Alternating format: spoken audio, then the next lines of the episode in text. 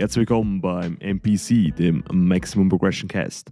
Mein Name ist Simon Messmann und ich darf euch heute wieder mit Finn zu einer weiteren Podcast-Episode willkommen heißen.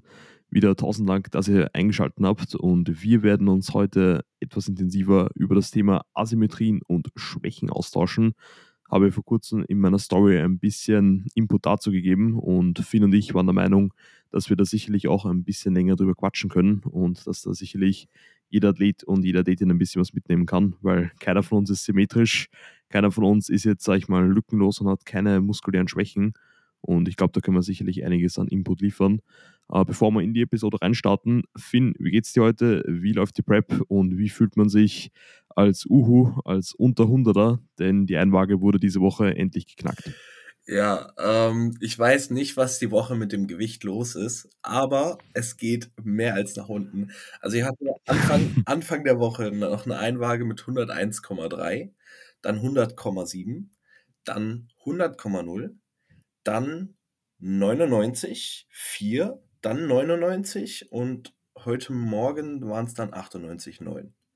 Also Rate of Loss durchgespielt, würde ich behaupten. Also un wirklich unglaublich. Und das Ding ist, es ist nicht nur das Gewicht, was gerade so droppt, sondern es ist halt auch der Look. Der Look ist vorher schon echt angezogen, aber jetzt muss mhm. ich wirklich sagen, jetzt sieht es schon langsam, langsam echt. Also er hat mich halt jahrelang schon nicht mehr so lean gesehen, ne? Und ist schon ganz decent. Ja, ja, es ist schon, also es gefällt mir schon, muss ich ehrlich sagen. Ähm, jetzt gerade so Rippenbogen und sowas wird halt gerade wirklich, ähm, geht gut das Fett runter. Und das sieht dann halt auch nochmal wirklich tausendmal brutaler aus, wenn du dann halt irgendwie Vakuumpose ziehst. Und ähm, es, kommt ja. schon, es kommt schon alles sehr, sehr gut. Rücken wird langsam leaner, äh, Glutes werden leaner. Ähm, ja, also ich denke, wir sind da sehr, sehr gut in der Zeit. Ähm, und ansonsten geht es mir eigentlich immer noch ziemlich gut. Also ich habe die Woche auch mega viel mhm. Energie. Trainingseinheiten sind ultra progressiv und das, obwohl ich jetzt auch schon wieder in der vierten Trainingswoche bin, und jetzt dann die fünfte ansteht. Ähm, yep. Ja, läuft eigentlich alles wirklich mega gut. Ähm, Koffeinkonsum ist immer noch überschaubar. ähm, ist jetzt immer noch Baseline von zwei Monster und mehr wird's, denke ich mal nicht, aber schauen wir mal, was die nächsten Zykluswochen bringen. Ähm, ja, verschreiß nicht, ja, verschreiß ja. nicht. Ich wurde ja an meinem Geburtstag von, also vor zwei Tagen, reichlich beschenkt mit äh, Koffein und also dahingehend bin ich, denke ich mal, abgedeckt für ein, zwei Wochen. Ähm, das sollte, denke ich, passen. Ja, auch ansonsten, Hunger ist praktisch nicht existent. Ähm, klar, ab und zu hat man mal Hunger, aber das ist das Normalste der Welt. Hier und da mal ein bisschen lethargisch, aber alles easy. Yes, sir. Also ich glaube auch besonders der Punkt mit Gewicht ist eigentlich in jeder Diätphase so, dass so die initialen Kilo, die runtergehen, gefühlt noch gar nichts ausschauen und irgendwann erreicht man einfach diesen Tipping Point und dann schaut einfach gefühlt jedes Gramm, was man weiter verliert, einfach spiegelt sich eins zu eins im Look wieder und man sieht jetzt wirklich bei dir, dass da jetzt wirklich von Woche von, zu Woche einiges vorangeht. Also ich bin auch schon sehr gespannt, wie es dann in zehn Wochen was aussieht. Also das wird ja. dann wirklich sehr, sehr knackig. Und ja, also Koffein und in der Diät haben wir eh schon drüber gesprochen ist, glaube ich, ein, klassisch, ein Klassiker. Ich glaube, das ist auch ein Boost hier auch bekommen. Mhm. Den mischt man eh mit Wasser ab. Also es ist, kannst du eigentlich wie Wasser tracken. Also ich glaube, das Koffein muss nicht drin, sag ich mal, so viel Aufmerksamkeit schenken. Dann noch zwei Monster dazu, vielleicht noch ein Kaffee und dann geht das Ganze gut von der Hand. Denke ich auch. Ja, Chris hat dann auch schon gemeint, ähm, ich bekomme einen Koffein-Tracker. also das Ding ist ja, ich track ja eigentlich fast nichts außer mein Körpergewicht und ähm, mein Schlaf. Also mhm. ansonsten hm. trage ich halt, habe ich mit Chris so abgesprochen, trage ich nichts ein. Äh, bei Steps hitte ich eh jeden Tag, Kalorien halte ich jeden Tag ein. Ähm, und ich bin da viel mit ihm in Kontakt, deswegen eigentlich nur Gewicht und ähm, ja, Energielevel noch und halt Schlaf. Ähm, hm. Ansonsten track ich nichts und er meinte dann, ja komm, dann hauen wir noch einen äh, Koffein-Tracker rein. Also, wie gesagt, äh, mit dem Boost jedoch ähm, in dem Punkt danke an Philipp ähm, für die Boost hier. Es wird auf jeden Fall sehr, sehr spannend die nächsten Wochen, je nachdem, wie sich da noch mein Koffeinkonsum entwickelt. Yes, Sir. Werden auf jeden Fall Podcasts, sag ich mal, laufend Updates geben yeah. und schauen, in welche Richtung sich das Ganze entwickelt. Bei mir eher ein bisschen weniger spannend, klassisch langsam im Off-Season, trotz, sag ich mal, angekommen. jetzt halt Kalorien weiterhin konstant halten. Look wird bei mir, muss ich sagen, auch von Woche zu Woche dennoch noch ein bisschen besser. Ja. Auf jeden Fall voller, ähm, adriger, vaskulärer. Gefällt denen auf jeden Fall ziemlich gut und wie gesagt, mein Offseason wird jetzt auch bis Prep Kickoff nächstes Jahr nicht allzu, sage ich mal, drastische Ausmaße annehmen. Also wir werden eh schauen, dass wir uns da in einem recht, sage ich mal, moderaten Bereich in Bezug auf die Rate of Loss oder Rate of Gain in meinem Fall ähm, aufenthalten, da jetzt nicht irgendwie zu stark die 90 Kilo so forcieren, sondern wahrscheinlich maximal 86 bis 87 Kilo anpeilen. Das wird dann wirklich wieder eine sehr, sehr solide Ausgangslage. Nächstes Jahr in die Prep reinstarten, würde auf jeden Fall auch gut passen. Und bis dahin ähm, gilt es einfach nur, diese Zeit, die man noch hat, glaube ich, absolut zu rinsen. Genauso wie in deinem Fall, wenn man sagt, man startet in eine Prep-Diät-Phase rein, ähm, dass man da jetzt nicht irgendwie vom Mindset her ein paar Sachen schleifen lässt und sich denkt, okay, ich bin am Defizit, ich kann da jetzt sowieso nicht mehr viel ausholen, sondern dass man wirklich da bewusst ist, dass man jeden einzelnen Tag die Chance hat, sag ich mal, das heißt in Bezug auf Training, Regeneration Ernährung, da alle Hebel, sag ich mal, umzulegen und da das Maximum rauszuholen. Und das spiegelt sich eins zu eins mit Luke wieder. Wir haben eh vorher vor dem Podcast kurz über ein paar Athleten, Athletinnen im Gym gesprochen, die auch in gewissen Zeitabständen wirklich enormst viel Progress gemacht haben. Und ich glaube, das beweist einfach nur, wenn man bereit ist, über einen längeren Zeitraum die harte Arbeit reinzustecken, dass sich das einfach eins zu eins in der Physik widerspiegelt. Ja, definitiv.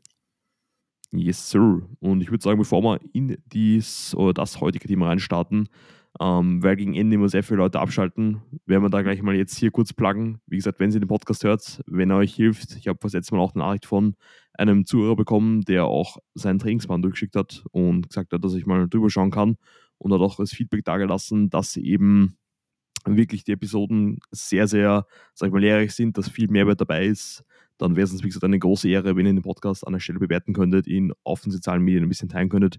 Hilft hier wirklich enormst und wir knacken bald die 70 Bewertungen auf Spotify. Also geht es hier auf jeden Fall in die richtige Richtung. Schnitt sind dabei 5 Sterne, also wie immer, no pressure, was das Bewerten angeht. Und in diesem Sinne würde ich sagen, starten wir auch in die heutige Podcast-Episode rein mit dem Thema Asymmetrien und muskuläre Schwächen, Disbalancen und so weiter und so fort. Wird, glaube ich, wirklich ein spannender Talk. Und ich habe halt bei mir vor kurzem auf Instagram die Frage bekommen, wie man jetzt eigentlich im Training bestmöglich Asymmetrien, ähm, sag ich mal, adressieren sollte, um die, sag ich mal, bestmöglich auszubessern oder auszumerzen. Und finde, möchte ich mal zu Beginn kurz die Frage stellen, sind jetzt Asymmetrien eigentlich per se was Schlechtes, was, Schlechtes, was man unbedingt, mh, hm, sag ich mal, ausmerzen sollte oder ist es was ganz Normales, was einfach dazugehört? Es ist ja dieses Thema Asymmetrien und Disbalancen. Wir streben nach Perfektion und wir streben danach, so symmetrisch und perfekt wie möglich zu sein. Nun muss man mal ganz klar sagen, dass wird niemals der Fall sein. Ja, weil der Mensch ist einfach asymmetrisch. So, die linke Körperhälfte sieht nie aus wie die rechte Körperhälfte und äh, oben sieht nicht aus wie unten und vorne sieht nicht aus wie hinten und so weiter. Deswegen sind Asymmetrien was völlig Normales und auch im Bodybuilding-Sport ähm, sehr gängig. Plus in manchen Klassen brauchst du ja auch eine gewisse Asymmetrie. Ja, das macht zum Beispiel als Men's Physik-Athlet keinen wirklichen Sinn, ähm, einen sehr, sehr dominanten Unterkörper zu haben, äh, beziehungsweise sehr, also sehr ausgeglichen zu sein, ja, weil der Fokus halt einfach mehr auf dem Oberkörper liegt. Ja, also da hat es vielleicht sogar einen Vorteil, wenn du einen sehr gut ausgeprägten Oberkörper hast und halt einen nicht so ausgeprägten Unterkörper. Muss man mal ganz klar sagen. Ähm, gleiche in der Wellness-Klasse, Bikini und whatever. Ähm, es ist irgendwo, es gibt Klassen, da ist es mehr gefordert, ausgeglichener zu sein. Ähm, mhm. Und manchmal ist das eigentlich total egal. Ja?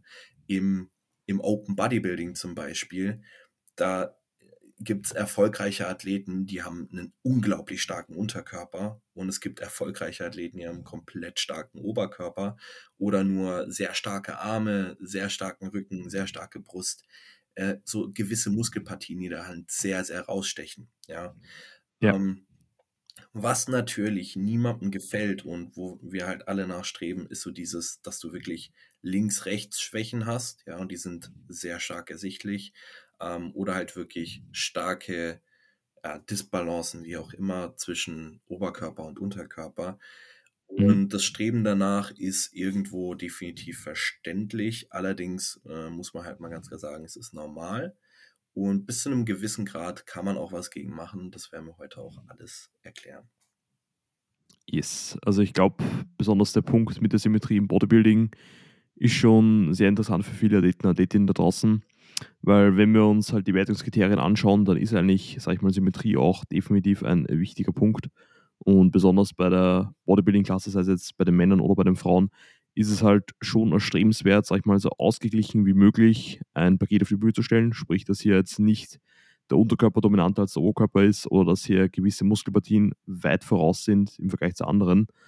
Ähm, aber besonders auch, sag ich mal, als Lifestyle-Athlet oder als Athlet, Athletin, die jetzt das Ziel hat, ähm, look good naked zu sein, muss man sich meiner Meinung nach nicht allzu groß den Kopf darüber zerbrechen, ob jetzt zum Beispiel der Unterkörper perfekt zum Oberkörper passt oder ob hier wirklich ähm, das Ganze im perfekten Verhältnis ist. Im Endeffekt muss man sich hier auch vor Augen halten, dass in dem Kontext das Ganze so ausgerichtet werden muss, dass es für einen selbst passt, dass man sich selbst, sag ich mal, in der eigenen Haut wohlfühlt. Natürlich dann als Bühnenathlet, wenn du auf der Bühne stehst und gejudged wirst, sieht das Ganze anders aus. Also da muss das Ganze natürlich zielgerichtet, sag ich mal, ausgelegt werden. Und wie du es angesprochen hast, zu einem gewissen Maß können wir halt auch diese ähm, Asymmetrien im Training adressieren. Auf das werden wir gleich genau eingehen. Besonders eben Dinge wie Links- und Rechtsschwächen. Aber ich finde auch, dass großteils, wenn Leute schon einen, sag ich mal, zielführenden Trainingsapproach etabliert haben, sich schon mit der ganzen Thematik ein bisschen auseinandergesetzt haben, dass meistens diese vermeintlichen Asymmetrien nicht so stark ausgeprägt sind, wie sie annehmen. Also ich glaube, dass viele da, wie so oft, da sehr kritisch sich selbst gegenüber sind und wirklich gewisse Dinge stärker rauspicken, die gar nicht so der Fall sind. Und da wollte ich auch fragen mal an dich, hast du schon die Erfahrung gemacht, dass zum Beispiel viele Athleten und Athletinnen von dir Muskelgruppen als klares Defizit, klare Schwäche, ähm, klare Disbalance klassifiziert haben, aber das in Realität gar nicht so schlimm war? Das Ding ist, ähm, gerade durch Social Media, denke ich, und generell diesem, diesem Streben nach einem Optimalbild, ähm, verlieren sehr, sehr viele Menschen ihren Selbstblick. So, dieses, mhm. dieses objektive Denken auf sich selbst fehlt einfach sehr, sehr oft und führt halt auch irgendwo ein bisschen zu Problemen. Man muss allerdings auch ganz klar sagen, wenn ich am Tag mehrmals in den Spiegel gucke und sehr, sehr lange auf gewisse Punkte fixiere, dann wird mir irgendwann ein Unterschied auffallen. Ja? Also wenn ich mich eine Stunde am Tag im Spiegel anschaue, ja, dann werde ich irgendwann erkennen, ah, okay, der linke Bizeps ist vielleicht nicht geformt wie der rechte Bizeps. So. Mhm. Den Außenstehenden fällt das nicht auf. Das fällt selbst einer, einer ausgebildeten bzw. erfahrenen Jury im Bodybuilding teilweise nicht auf. Das, was dir auffällt. Ja? ja. Ähm, deswegen denke ich, dass viel zu viele Leute viel zu stark sich auf ihre Asymmetrien fokussieren, statt äh, eher so auf dieses komplette Muskulatur voranbringen. Ja, weil sehr, sehr oft, muss man ganz klar sagen, ist dieses sich äh, in Details verlieren und ähm, ja, sehr, sehr stark dahinter zu sein, seine Asymmetrien auszumerzen, ähm, eher dafür dann am Ende verantwortlich, dass du weniger Fortschritt machst. Ja?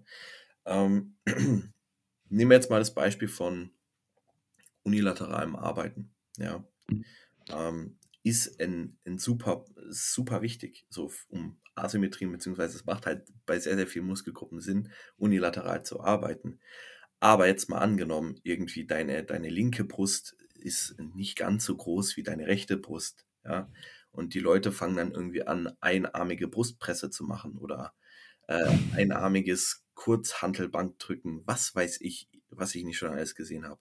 Da muss man sich sehr oft fragen, ob das jetzt wirklich Sinn macht oder ob dieses Defizit nicht doch einfach äh, nur in deinem Kopf ist. Keiner, kein Außenstehender sieht das, ja, und du gerade eigentlich wirklich nur deine Zeit verschwendest. Ja, also ich glaube auch der Punkt mit dem Versteifen auf eigene Defizite, Asymmetrien, Schwächen ist sehr, sehr weit verbreitet im Sport, dass viele halt wirklich nur ihre Schwächen sehen und keinen Fokus auf ihre Stärken legen oder auf die Dinge, die sie eigentlich schon ziemlich gut ausgeprägt haben. Dass da einfach wirklich diese Objektivität mangelt. Sehe ich auch ganz witzig und ich glaube, viele werden sich jetzt vielleicht denken, dass sie jetzt von diesem, von dieser Denkweise ausgeschlossen sind, aber selbst ein Athlet wie der Daniel Kubik, der mega viel Erfahrung hat. Ich habe es vor kurzem einen Podcast wieder gehört, wo er damals noch auf Prep war, ähm, wo er angesprochen hat, ja, er weiß, dass sein linker Glut noch nicht so lean ist wie sein rechter Glut.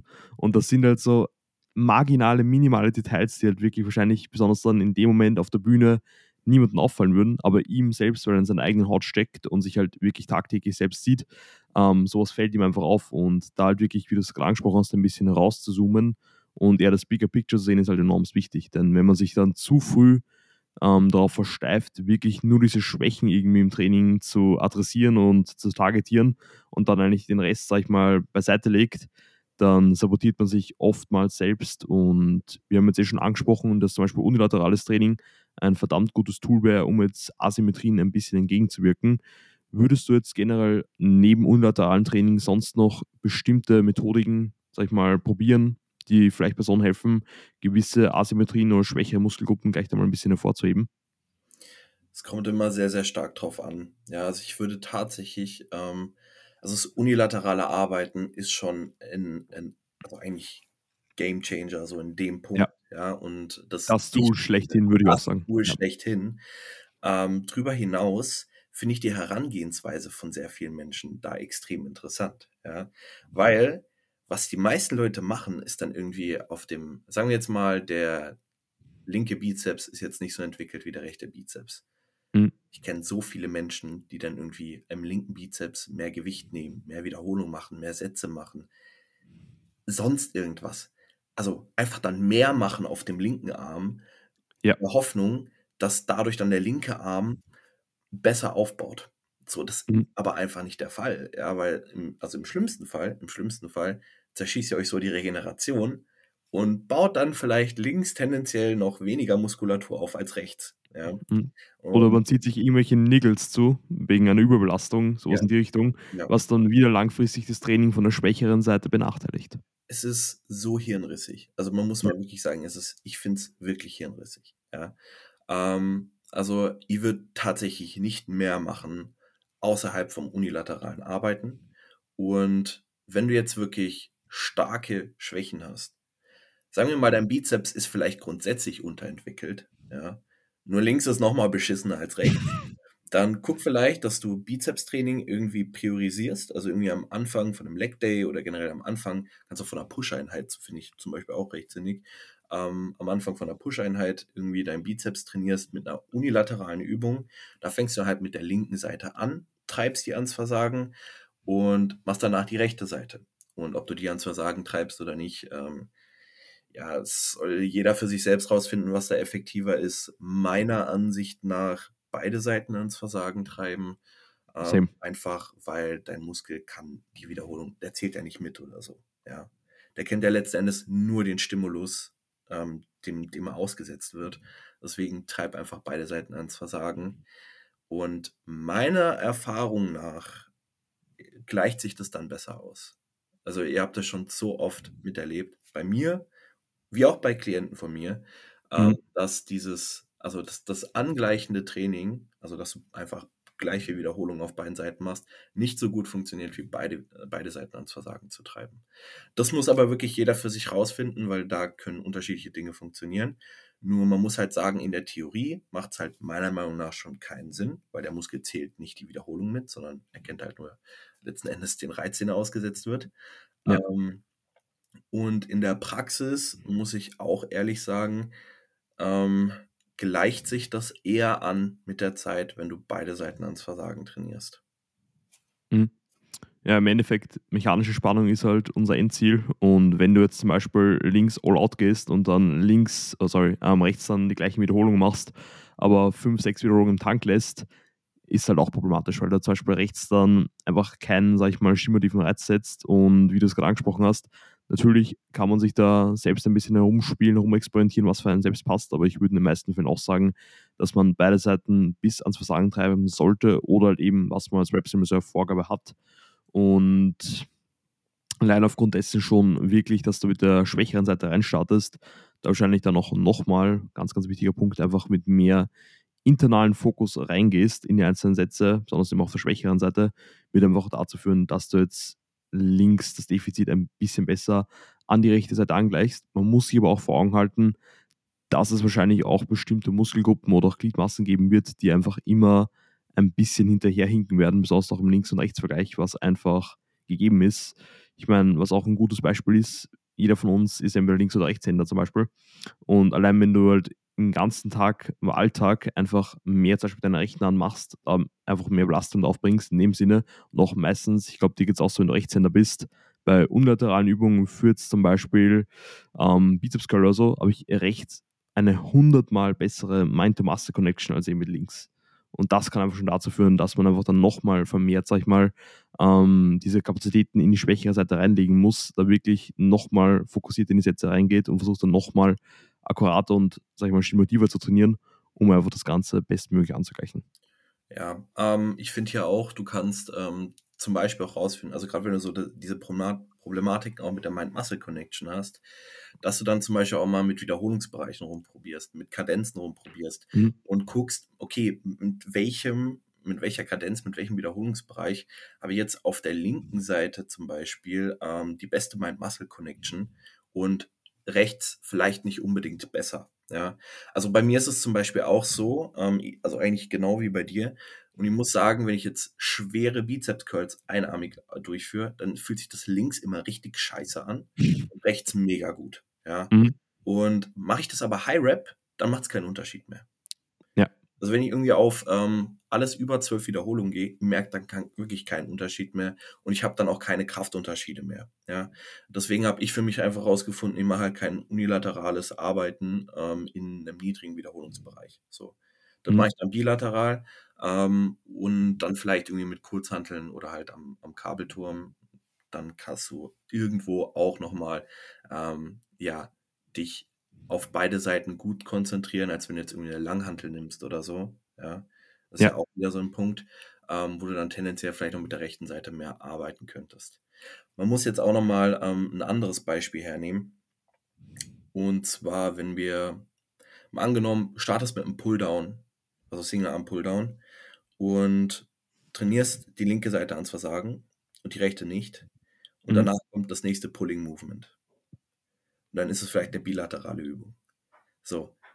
In der muss man sich dann fragen, macht dann deine linke Seite schneller zu? Mhm. Oder hat die rechte mehr Kraft und kann tendenziell mehr Load verwenden? Ja, und bekommt da wieder mehr Spannung ab. Genau, ja. genau. Bekommt die dann mehr Spannung ab. Das ist ja. zwar jetzt so ein extremes Zerdenken irgendwo auch, ja. aber ich finde es eine interessante Theorie, weil jetzt nehmen wir mal irgendwie, sagen wir, du hast halt äh, Single Arm Pulldown und danach irgendwie eine Dual Arm Cable Row für den Lat. Ja. Mhm. Und da muss man halt mal sagen, das ist so eine Übung, da bist du dann auch, also du hast halt vielleicht nicht ähm, zwei Handles zum Ziehen, also du kannst nicht links und rechts ziehen, sondern hast ja. halt irgendwie nur ähm, ein Attachment und ruderst dann, dann muss man irgendwo klar sagen, ja okay, dann wird vielleicht die rechte Seite tendenziell mehr Arbeit übernehmen dann in diesem Movement. Ja. Deswegen wirklich meiner Ansicht nach trainiert beide Seiten mhm. ans Versagen. Ähm, das will ich damit sagen. Und guckt, ob ihr, also gerade wenn ihr so Problematiken habt, wie dass ihr zum Beispiel links ähm, schwächer seid oder nicht so gute Mind-Muscle-Connection habt, guckt, ob es vielleicht bei anderen Wiederholungsbereichen anders aussieht. Ja. Also ich glaube, der Input bei den Wiederholungsbereichen ist schon mal verdammt gut, dass du dann zum Beispiel ähm, links, sag ich mal, ein besseres Feeling, einen höheren Wiederholungsbereich hast als einen niedrigen und dass es rechts dann in weiterer Folge neutral ist, also eigentlich netto eigentlich nur positiv. Also das ist zum Beispiel mal extrem gut. Ich glaube, da können sich schon einige was mitnehmen. Und auch der Punkt, den du gerade angesprochen hast, mit der ersten und zweiten Übung, die beide für den Lat sind, ist halt dann eh auch mega paradox, wenn du es halt so siehst, dass du eigentlich versuchst, in der ersten Übung mit diesem extra Reps in Reserve bei der stärkeren Seite überzulassen, sage ich mal, dann vielleicht in weiterer Folge einen größeren Reiz dann in der nächsten Übung setzen kannst, weil du einfach nicht so viel Vorermüdung akkumuliert hast und dann das Ganze sich eigentlich eh wieder, sag ich mal, die Stirn bietet und du nicht bei Null rauskommst oder vielleicht eben dann sogar wieder bei der stärkeren Seite mehr Last bewegen kannst. Von daher, wie du es gerade angesprochen hast, hier am besten, glaube ich, den Weg für sich selbst finden, der für einer funktioniert und den auch langfristig dann wieder durchsetzen. Also nicht dann eine Woche angleichen, eine Woche dann da Reps im Reserve lassen, eine Woche all out gehen, sondern wirklich schauen, entscheiden und dann wirklich über Monate hinweg sag ich mal, ausführen, besonders wenn man schon einen gewissen Fortschrittsgrad erreicht hat, auf was wir auch gleich zu sprechen kommen werden. Und dann schauen, wie sich eben diese muskulären Asymmetrien, Schwächen einander angleichen. Und wir haben vorher eh schon angesprochen, dass sich halt viele zu schnell, sag ich mal, auf potenzielle Stärken, Schwächen, Asymmetrien, Disbalancen stürzen und da mega viel Fokus reinlegen, weil es, ich sag mal, immer sehr aufregend und spannend ist, gleich zu sagen, okay, wir machen jetzt einen ähm, Fokussierungszyklus auf Schwachstelle XY und so weiter und so fort. Aber ich glaube, wir sind beide der gleichen Meinung, dass viel zu viele Athleten und Athletinnen schon innerhalb ihres ersten Trainingsjahres, vielleicht sogar schon ähm, im Laufe der ersten Monate anfangen, sich über sowas Gedanken zu machen. Und da würde ich gerne mal die Frage an dich stellen, wann kann man jetzt wirklich von einer muskulären Schwäche und Stärke sprechen und wann eben nicht? Also, das würde ich behaupten mit Trainingserfahrung, da kannst du das schon gut festmachen. Und ich rede jetzt nicht von der Zeit, die du teils inkonsequent im Gym verbracht hast, sondern ich rede von den richtigen Trainingsjahren. Also wenn jemanden fragst, wie lange die Person trainiert, dann gibt sie dir zwei Antworten.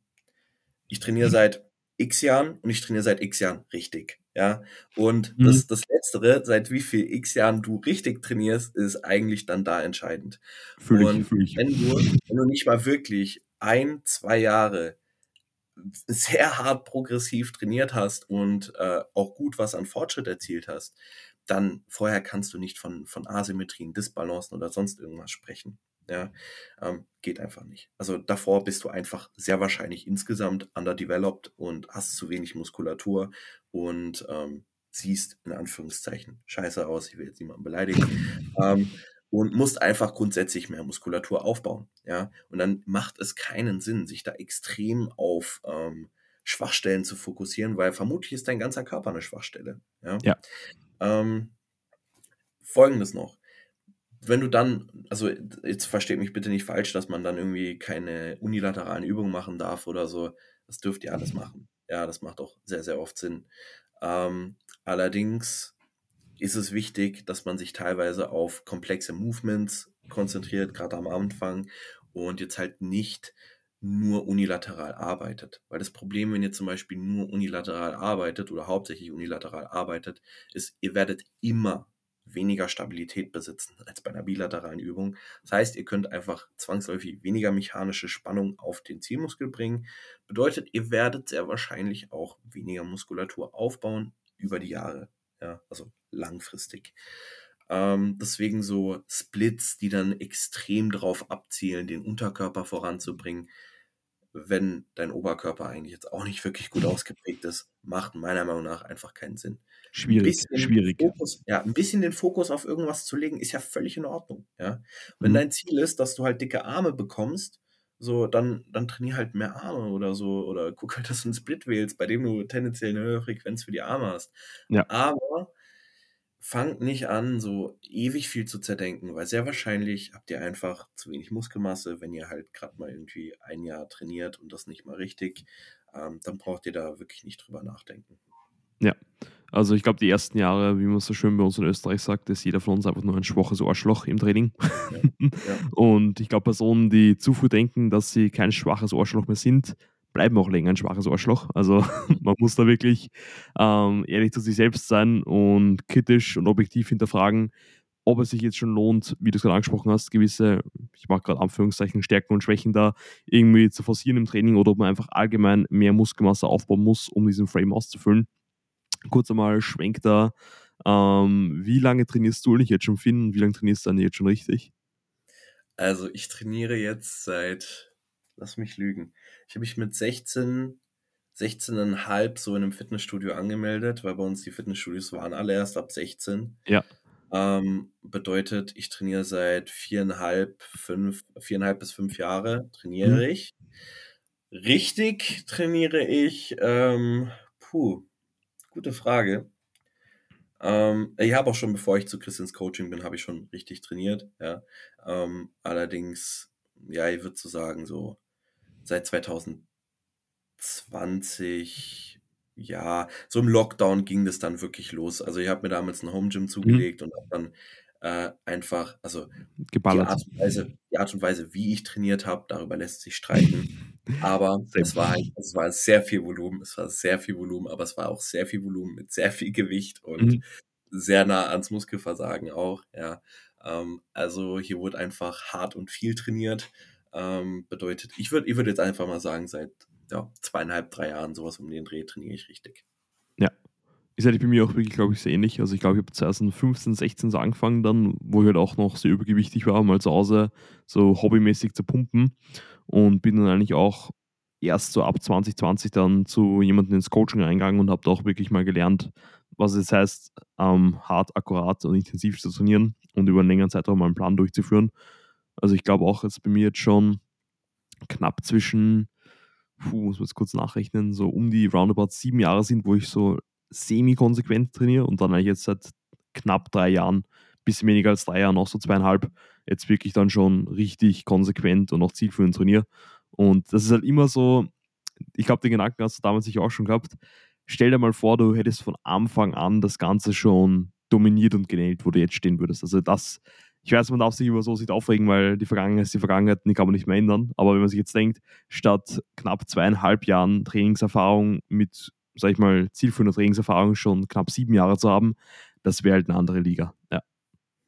Ja, ja.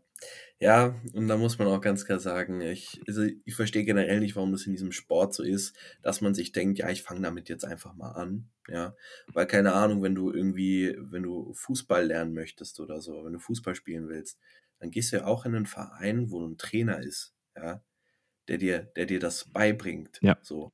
Im Kraftsport nicht.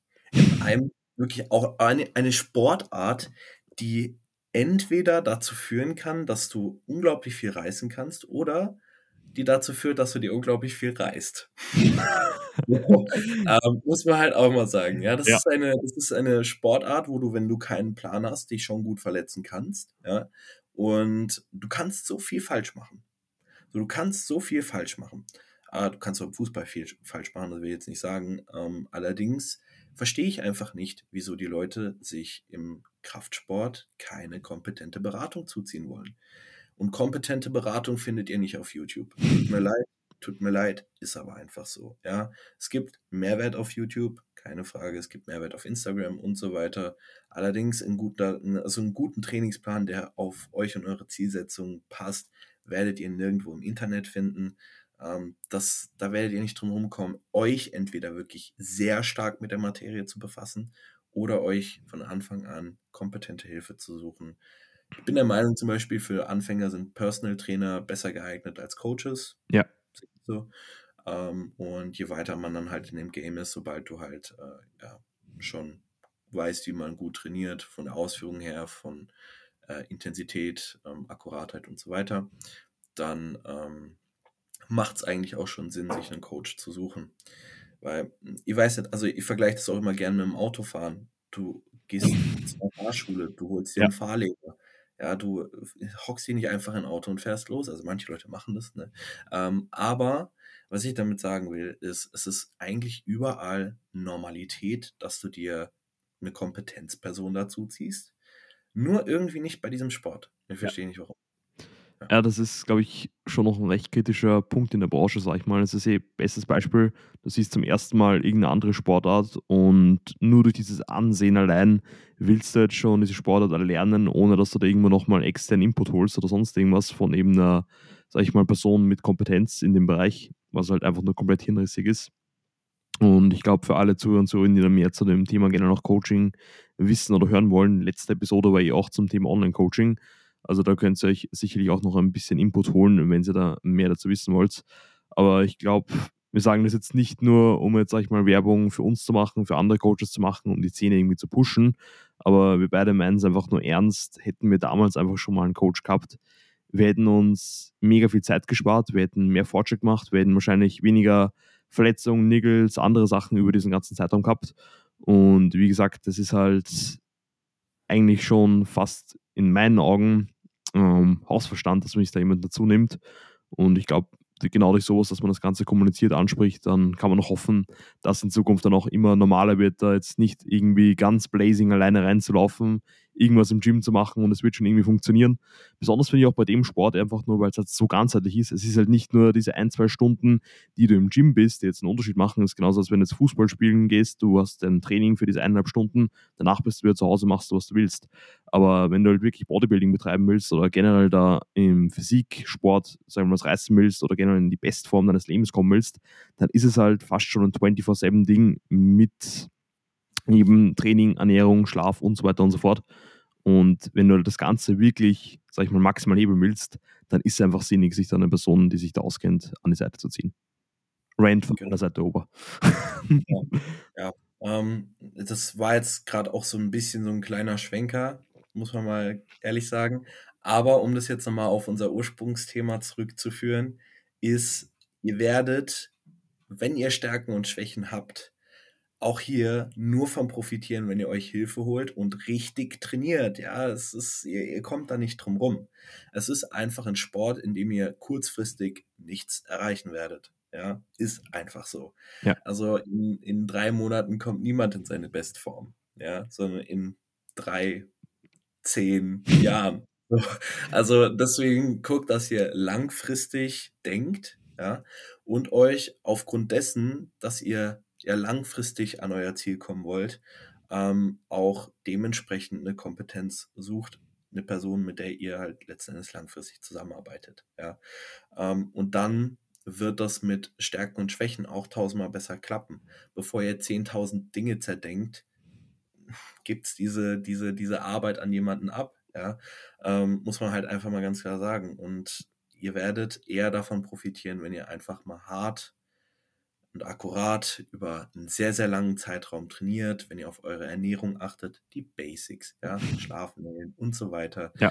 Ähm, man kann eigentlich alles auf die Basics letzten Endes reduzieren. Ja. Und dann on top, wenn das alles genäht ist, dann kann man sich Gedanken machen über so Kleinigkeiten wie, ja, okay, wie kriege ich jetzt da die, äh, den kurzen Kopf von meinem Bizeps noch ein bisschen besser äh, getroffen Ja. und ähm, ja, bitte, bitte fangt nicht zu früh an, euch über sowas Gedanken zu machen. Und wenn ihr euch, äh, wenn ihr generell so Leute seid, die halt die ganze Zeit alles zerdenken in ihrem, äh, in ihrem Tun, dann gebt, gebt dieses Gedanken, diese ganzen Gedanken an jemanden ab. Ja, 100 Prozent. Also kann ich nur eins zu eins zustimmen. Und ich glaube, an dem Punkt würde ich auch sagen, gehen wir jetzt nochmal kurz aufs heutige Thema zurück. und zwar in Bezug eben auch auf, wie man jetzt ähm, muskuläre Schwächen und Stärken auch vielleicht noch ein bisschen besser im Training adressieren kann, wenn die jetzt wirklich vorliegen. Also klassisches Beispiel, wir nehmen jetzt her, jemand trainiert jetzt wirklich schon zwei bis drei Jahre hart und intensiv und hat da wirklich schon ein gutes Fundament an Muskelmasse aufgebaut. Aber es spiegelt sich einfach immer mehr heraus, dass bestimmte Muskelgruppen, vielleicht wie du es angesprochen hast vorher, die Arme, die Brust, vielleicht Quads, Hamstrings und so weiter und so fort, vielleicht aber im Vergleich zu anderen Muskelgruppen ein bisschen abfallen. Und da können wir uns, glaube ich, jetzt genau anschauen, wie wir jetzt diese Schwächen jetzt, sag ich mal, ein bisschen spezifischer angehen können. Also ich glaube, den größten Hebel, den wir an dem Punkt haben, ist einfach die Split-Wahl und generell die Gestaltung von Programming. Bezüglich Split haben wir schon eine eigene Podcast-Episode gemacht. Also wir werden da jetzt nicht zu in-depth gehen, dass wir jetzt hier nochmal aufrollen, welche Split-Wahl jetzt für welche ähm, Kombination an Schwächen, sage ich mal, ähm, die sinnigste wäre. Ich glaube, wenn man jedoch daran ist oder sich daran macht, bestimmte Schwächen auszumerzen, ist schon mal gleich zu Beginn ein guter Grundsatz, dass man jetzt nicht alle Schwächen, sag ich mal, zeitgleich nach vorne pushen sollte oder kann. Also wie so oft, wir haben einfach ein begrenztes Maß an Kapazitäten in dem Sport, das wir investieren können. Und wenn du jetzt sagst, du hast vielleicht eine gut ausgeprägte Brust, gute Schultern, aber dein Rücken und dein gesamter Unterkörper sind einfach noch nicht so gut wie jetzt zum Beispiel eben dieser Schultergürtel, wie diese Partie. Und du willst dann beides zeitgleich ähm, sag ich mal, angleichen, dann wird es natürlich schwierig sein, weil das zwei tendenziell große Muskelgruppen sind und du dich da wahrscheinlich auch vom Volumen, von der Frequenz und so weiter und so fort ziemlich schnell in ein Loch abschießen könntest oder reingraben könntest. Von daher würde ich sagen, am besten, wenn du wirklich einen Fokus legen möchtest auf eine Schwachstelle, dann, dass du die wirklich herauspickst, eine große Muskelgruppe, sagen wir zum Beispiel Unterkörper, und dann könntest du vielleicht daran noch eine kleine oder zwei kleine dran heften, je nachdem, dass du vielleicht sagst, du versuchst noch deine Schultern, deine Arme oder deine Waden, Bauch, sowas noch, da ein bisschen mehr zu priorisieren, aber jetzt nicht versuchen, wie gesagt, Brust, Schultern, Rücken und Beine zeitgleich in einem Plan zu priorisieren, denn das wird es schlichtweg nicht spielen. Ja, das ist dann auch wieder der Punkt, wenn du irgendwie mehrere Schwächen hast, Mhm. also jetzt mal über vier Schwächen, dann bist du grundsätzlich schwach. Ja, hast du vielleicht eine Muskelgruppe, die ein bisschen besser ausgeprägt ist, so wenn ich, ja, ähm, dann bist du nicht stark. So. Wenn du jetzt allerdings natürlich so, keine Ahnung, ähm, ein, zwei Muskelgruppen hast, dann lässt sich das halt super in der Split-Wahl priorisieren. Ähm, was dann halt der nächste Punkt ist, ist halt eben Übungsauswahl. Dann, wo platzierst du welche Muskelgruppe wann im Training? Mhm. Hier muss man, glaube ich, äh, ganz klar sagen, also wer das nicht versteht, keine Ahnung, ähm, dem kann man auch nicht mehr helfen. Je früher im Training ihr eine Muskelgruppe platziert, desto mehr werdet ihr in diese Muskelgruppe reinbringen können. Ja? Sprich, sagen wir mal, eure Brust ist eine Schwachstelle, dann guckt, dass ihr nicht Brust irgendwie am Ende von eurem Training trainiert. Sind eure Schultern, eure Arme eine Schwachstelle, dann guckt, dass ihr die auch am Anfang vom Training äh, platziert und eben nicht irgendwann so hinten dran. Weil meistens ist genau dann eben das eine Schwachstelle, Ja. weil sie irgendwann hinten ans Training drangehängt werden. Ja. Ähm, gleich mit Waden. So. Wadenschwäche existiert bei den Leuten, die ihre Waden erstens am Beintraining trainieren Mhm. und dann auch meistens am Ende. Ja. Ja. Muss man mal ganz klar sagen. So. Ähm, ja. Es gibt auch die Leute, das will ich jetzt auch mal dazu sagen, ähm, die kommen damit besser zurecht, wenn jetzt zum Beispiel für ihre Schwachstelle nicht die erste Übung schon für die Schwachstelle ist, weil sie vielleicht bei der ersten Übung wirklich noch brauchen, um ins Training reinzukommen und Fahrt aufzunehmen. Ja, das war bei mir früher auch so. Ich hatte Waden immer als erste Übung und da war ich oftmals noch nicht so richtig drin. Ich habe mich genügend aufgewärmt und so weiter, aber mental war man halt nicht so richtig drin. Dann lief die zweite Übung aber geisteskrank gut. Ja. Und wenn du halt so jemand bist, bei dem erst so die zweite, dritte Übung wirklich gut läuft, also da muss man sich einfach selber dann kennen, ähm, da macht es halt Sinn, die Schwächen dann so als zweite, dritte Übung zu platzieren. Das ist so meine Erfahrung. Ähm, genau. Aber es gibt, äh, es gibt noch weitere Punkte, dann verkürzte Positionen und so weiter, die dann zu berücksichtigen werden. Ja. Besonders wenn es halt eben dann um die sag mal, Strukturierung vom Training geht, auch welche Sequenzierung du von den Übungen hast, welche Übungsauswahl du hast.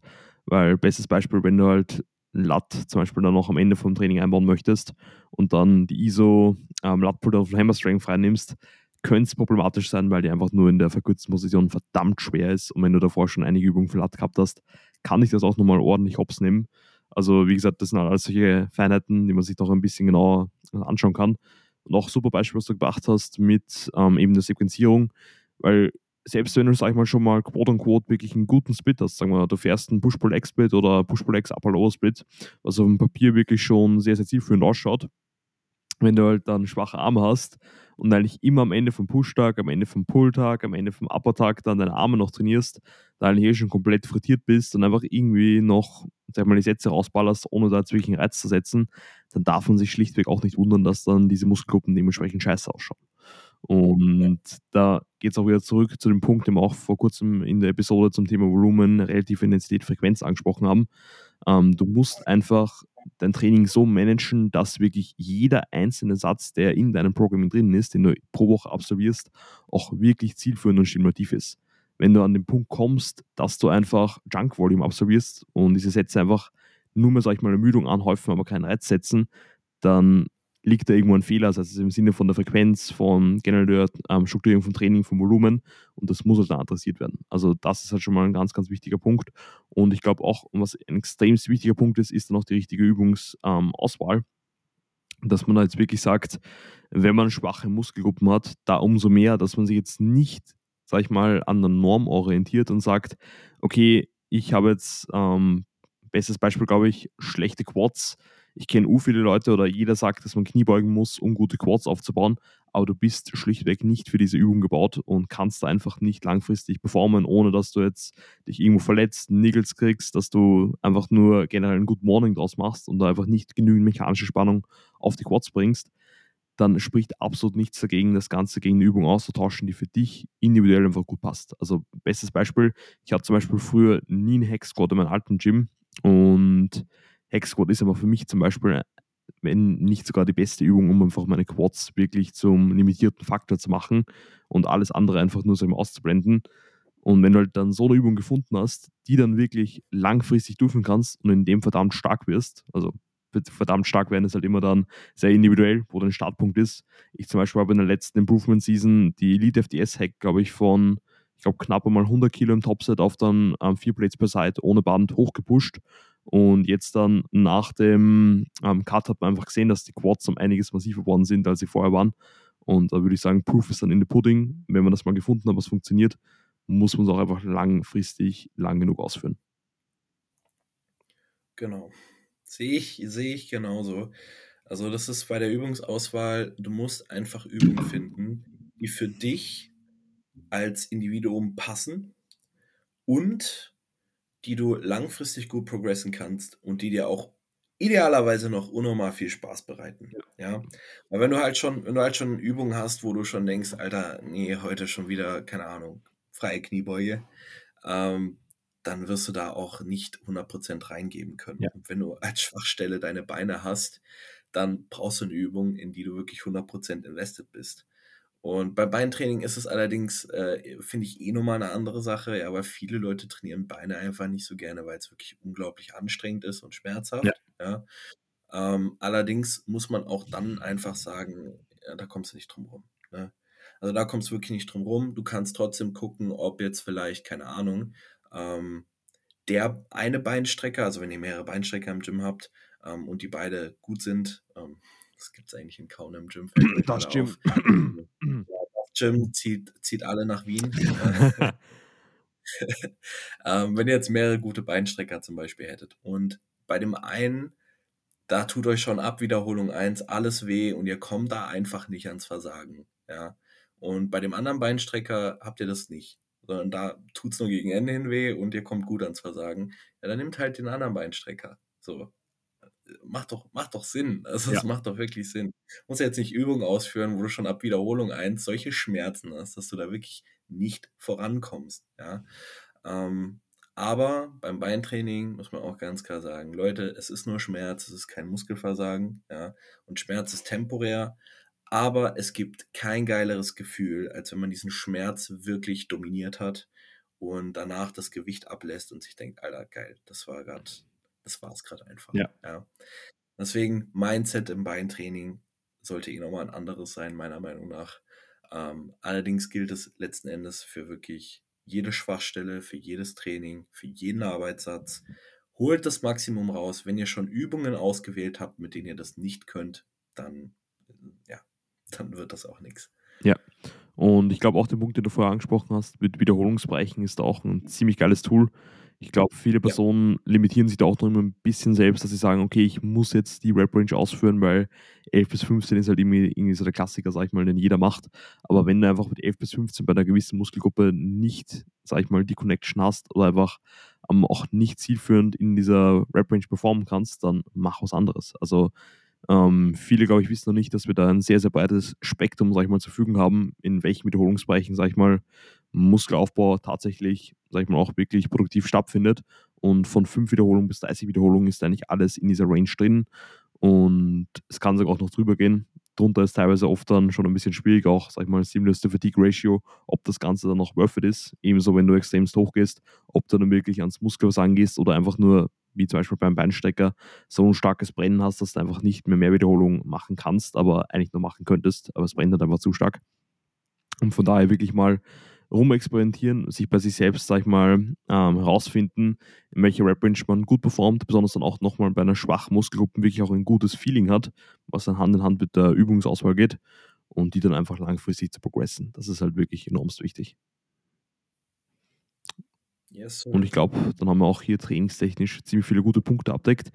Ähm, ich würde auch Ihnen, glaube ich, raten an der Stelle, die jetzt da noch mehr Input haben wollen, wie man jetzt auch relativ in den State Volumen, Frequenz da ein bisschen zielführender steuert, dass man sich noch die, sag ich mal, ein bisschen ältere Episode dazu anhört. Da haben wir auf jeden Fall auch sehr, sehr viel Input dazu geliefert, auch bezüglich dann, wie man das Ganze im Programming berücksichtigt.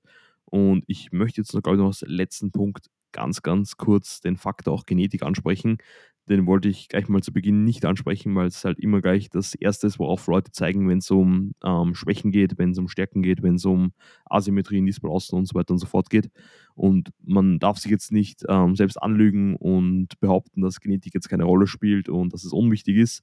Aber findest du auch, dass sich zu viele Leute einfach zu schnell darauf ausruhen, dass sie sagen, okay, ich habe jetzt ein Jahr versucht, meine Beine nach vorne zu bringen und es funktioniert einfach nicht. Ich habe schlechte Beingenetik und ich werde nie gute Beine haben ähm, dass sich da viele einfach wieder, wie so oft im Sport, einfach selbst limitieren? Ja, Ja, definitiv. Punkt. Also, das Ding ist das Ding ist, ja, es ist halt einfach so und ja, die Leute wirklich am besten noch ein Jahr nicht mal richtig Mhm. trainiert, ja, ähm, und dann halt schon sagen: „Ja, äh, ich habe 'ne schlechte Genetik“, so und das das wird bei mir eh nix.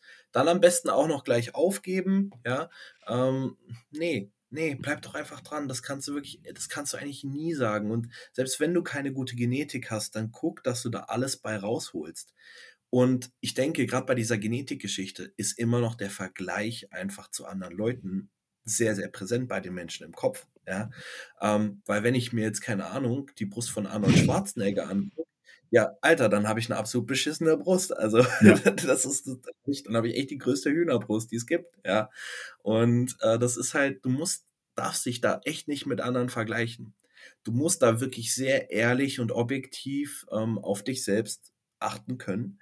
Und wenn du sagst: „Okay, ähm, nach, sagen wir mal, 5 Jahren wirklich intensivem Training sind deine Beine nicht so gut ausgeprägt wie dein Oberkörper“, ja, dann hast du vielleicht nicht die beste Beingenetik, aber das ist kein Grund dafür, dass du jetzt weniger Beine trainieren solltest, sondern dann solltest du die Beine fokussieren und gucken, dass du, ja, die nächsten Jahre halt stabile Beine aufbaust, weil es ist halt, wie gesagt, ein langfristiger Sport, ja? Ja. Und du weißt nicht, wie du heute in 10 Jahren aussehen kannst, wenn du heute anfängst. Deswegen ah, das klang grad so das war grad so motivierend Ja, irgendwie. das Das war grad Also, ich motivierend. glaube, wir Und schneiden einfach nur den Teil raus und stellen dann so 'ne Moti Motivational Speed Speech auf Spotify. Wird, glaube ich, auch gut kommen wird gut kommen. Ja, mega. Ne, ähm, auf jeden Fall, was ich damit sagen will: Ihr wisst nicht, was in, keine Ahnung, X Jahren ist, ja, wie ihr da aussehen werdet. Aber wenn ihr euch heute den Kopf darüber zerbricht und, äh, denkt: „Ja, ich habe eh schlechte Beine, dann brauche ich sie gar nicht trainieren“, ja, sieht man eh nicht im Club, ähm, dann Schwierig, werdet ihr schwierig. auch sehr wahrscheinlich immer beschissene Ja. Beine haben, ja? Deswegen tut einfach was dagegen. Das ist, glaube ich, so klassisch diese selbsterfüllende Prophezeiung, dass man sich einredet, dass man irgendwas nicht schafft, dass man irgendwas nicht erreichen wird. Dann erreicht man das Ganze nicht und sagt: „Ja, ich habe es eh gewusst vorher“, ohne sich dann wirklich wortwörtlich den Arsch aufgerissen zu haben, um's mal versucht zu haben. Ähm, und auch mit dem Punkt, dass der ganze Sport einfach enormst langfristig ist. Wie vorher angesprochen, ich bin eigentlich jetzt vom Wechsel von 2019, 2020 dann zum 1. Mal wirklich intensiver in ein, sage ich mal, auch gutes Online-Coaching reinkommen. Und seitdem sind meine Beine im Fokus. Und wir schreiben jetzt das Jahr 2023, sprich, ich habe jetzt 4 Jahre hinter mir mit Unterkörperfokus und meine Beine sind auch immer im Fokus. Und da musst du dir einfach vor Augen halten, dass es zum einen wahrscheinlich an der suboptimalen Trainingsausführung davor gelegen ist, natürlich auch 'n bisschen an der Genetik, aber man muss da einfach bereit sein, wirklich, sage ich mal, tagtäglich ein bisschen die Gegenwart zu opfern für 'ne bessere Zukunft. Einfach bereit sein, da dementsprechend Arbeit reinzustecken, ohne jemals zu wissen, ob man jetzt jemals so gute Beine haben wird wie Person XY, was dann auch wieder 'n komplett anderes Thema ist, ob das überhaupt so wichtig ist. Aber wenn man's halt eben nicht macht, wird man's nicht wissen. Das ist genauso, wenn du nicht weißt, ob du diese eine Rep noch schaffst, du aber sie dennoch probierst und sie dann schaffst oder nicht schaffst, danach hast du wenigstens Gewissheit. Aber wenn du dann wenn das Gewicht dann rackst und weißt und dann das Video anschaust und plötzlich merkst du, da wäre vielleicht doch noch einer drin gewesen. Das ist genauso, als wenn du beim Training einfach, wie du gesagt hast, einfach aufhörst, weil's irgendwie und deinen Augen dann sinnlos ist. Und in 5 Jahren denkst du dir: „Wie würde ich jetzt ausschauen, hätte ich vor 5 Jahren nicht aufgehört zu trainieren?“ Und das ist halt dann, glaube ich, noch mal die größere Bürde, die man dann tragen muss. Und da könnte man jetzt auch noch mal 'n Fass aufmachen. Wir wollen, glaube ich, jetzt eh nicht zu stark über die eine Stunde drüber. Aber was ich da auch mega spannend wieder finde, ist eigentlich: Was ist jetzt gute Genetik? Weil wie du's grade angesprochen hast, natürlich in besonders im Bodybuilding ist einfach Vergleich dann am, sage ich mal, Showday auf der Bühne das Um und Auf, um das geht's eigentlich. Aber wir vergleichen uns einfach auch von der Genetik her mit den Personen, die wir zum Beispiel auf Social Media sehen, was halt wirklich die Crème de la Crème ist, weil sonst wären sie halt eben nicht so populär auf Soc Social Media, dass wir auch sie, sage ich mal, ähm, eingetrichtert bekommen.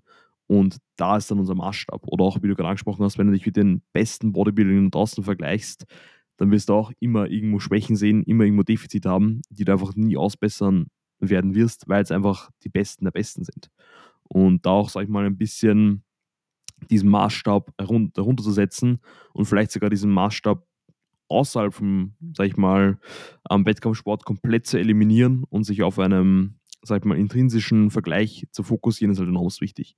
Also, wenn ich jetzt zum Beispiel mich mit anderen Athleten Athletinnen im Alter mit der gleichen Trainingserfahrung und so vergleiche, denke ich mir auch teilweise: „Im Vergleich zu denen habe ich 'ne Scheiß-Genetik, warum mache ich das Ganze?“ Ähm, wenn ich mir aber jetzt anschaue, wo ich jetzt vor sechs, sieben, acht Jahren gestanden bin, mit über 115 Kilo Übergewicht, tot unglücklich und mich mit dem vergleiche, denke ich mal, es ist doch einiges weitergegangen. Und da ist, glaube ich, wieder ganz wichtig, wie man jetzt die Vergleiche setzt, wo man eben den eigenen Maßstab hat und wie man das Ganze dann selbst auf sich überträgt und dann im Alltag umsetzt. Ja, 100 Pro. Yes, sir. Also ich glaube, dann haben wir das Thema auch heute ziemlich gut abgedeckt. Möchtest du generell noch irgendwas zum Thema verlieren oder glaubst du, haben wir alles erwähnt? Ich denke, das, das haben wir heute schon ganz gut angesprochen, aber auch hier, wenn noch Fragen sind, kann man sich natürlich immer gerne bei uns melden. Ähm, Simon, bist du noch irgendwo anders erreichbar, außer auf Instagram? Ich glaube. Nicht. No, Sir. Also ich glaube, wir beide sind eigentlich eh nur auf Instagram und eben jetzt auf Spotify und an anderen, sag ich mal, Plattformen für Podcasts unterwegs. TikTok werde ich, glaube ich, nie angreifen. und vielleicht in Zukunft irgendwann einmal YouTube, vielleicht für 2024 in der Prep, aber das ist noch, ähm, sag ich mal, irgendwo in den Startlöchern. Wer weiß, ob es überhaupt stattfinden wird. Aber wie gesagt, großteils Instagram Simon-Messmann. Bei dir ist, glaube ich, der Instagram-Channel Finn und dann RMN, bin ich mir jetzt nicht ganz sicher. Genau. genau. Ist, ist yes, korrekt. sir. Also, wenn ihr da noch Fragen, Input habt, jederzeit bitte melden. Auch Feedback für den Podcast jederzeit bekommen. Und wie auch zu Beginn angesprochen, bewerten, teilen, einfach irgendwie uns da mehr von euch geben, sag ich mal, ist immer enormst willkommen und hilft uns einfach auch hier noch mehr Kapazitäten in den Podcast reinzustecken. Und in diesem Sinne bedanken wir uns wie jedes Mal fürs Zuhören, wünsche euch noch einen wunderbaren und stabilen Tag. Haut's auf jeden Fall rein und bis bald. Servus. Peace.